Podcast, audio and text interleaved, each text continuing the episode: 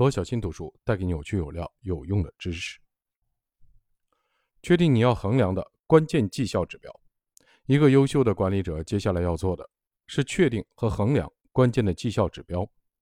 优秀的管理者喜欢衡量事物，他们像喜欢人一样的喜欢数字，因为数字告诉他们如何为团队制定目标，如何促进团队的发展，以及何时庆祝团队的胜利。为你工作的团队总是想知道他们做的怎么样。只有围绕关键的绩效指标衡量进展，你才能告诉他们答案。定义了我们的部门的产出是什么之后，我们就必须衡量能够创造出这种产出的因素。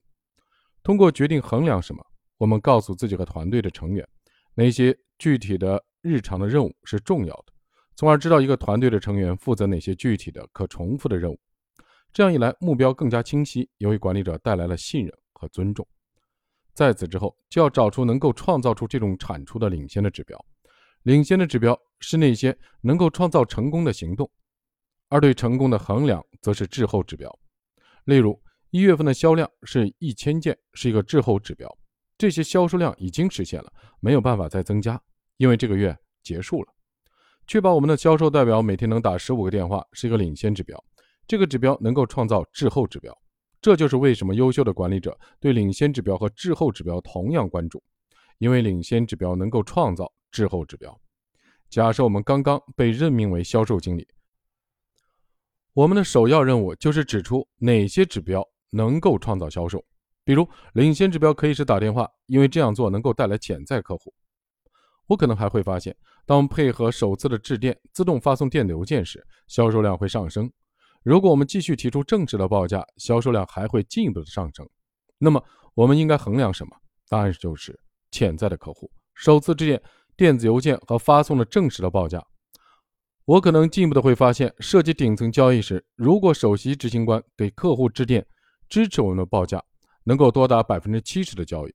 所以，征得首席执行官同意以后，我们把这列为一项优先指标。优秀的管理者。知道如何能将过程分解为各个部门，衡量整体中的每个部分的产出。但是，衡量积极的指标并不是唯一的优先事项。优秀的管理者还要管理潜在的问题。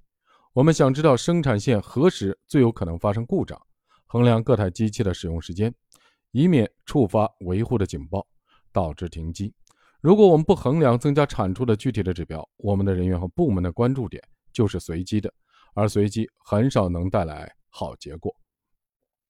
优秀的管理者就像教练，他们向自己的球队解释比赛的规则，给球员提出具体的指导，帮助球员表现得更好并赢得比赛。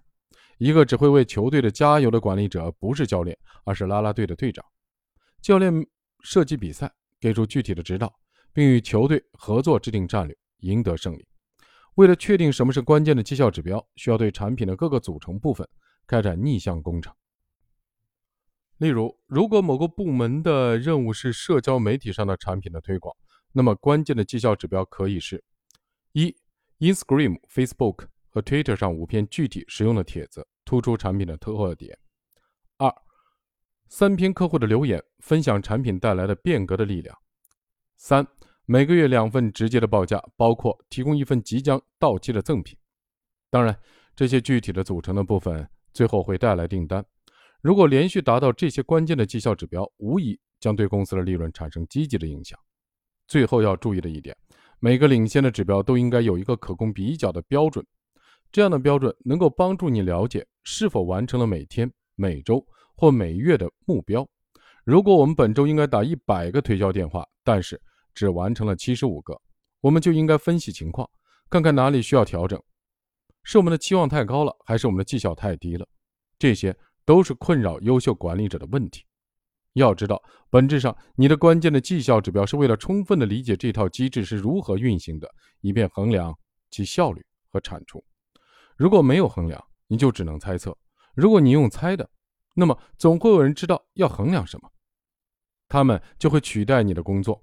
不要让这样的事情发生。要弄清楚衡量什么，然后致力于提高你或者你部门的产出的数量、质量。有些人认为这种管理理念是把人变成机器的齿轮，但事实并非如此。我们真正要做的是打出公开的计分牌，让每个人都能理解规则，享受比赛。优秀的管理者知道如何将他们的工作打造成一场比赛，进而引导团队的成员走向胜利。每日提示：确定哪些的关键绩效指标能够帮助我们成功的生产出你的最终产品，然后衡量这些指标。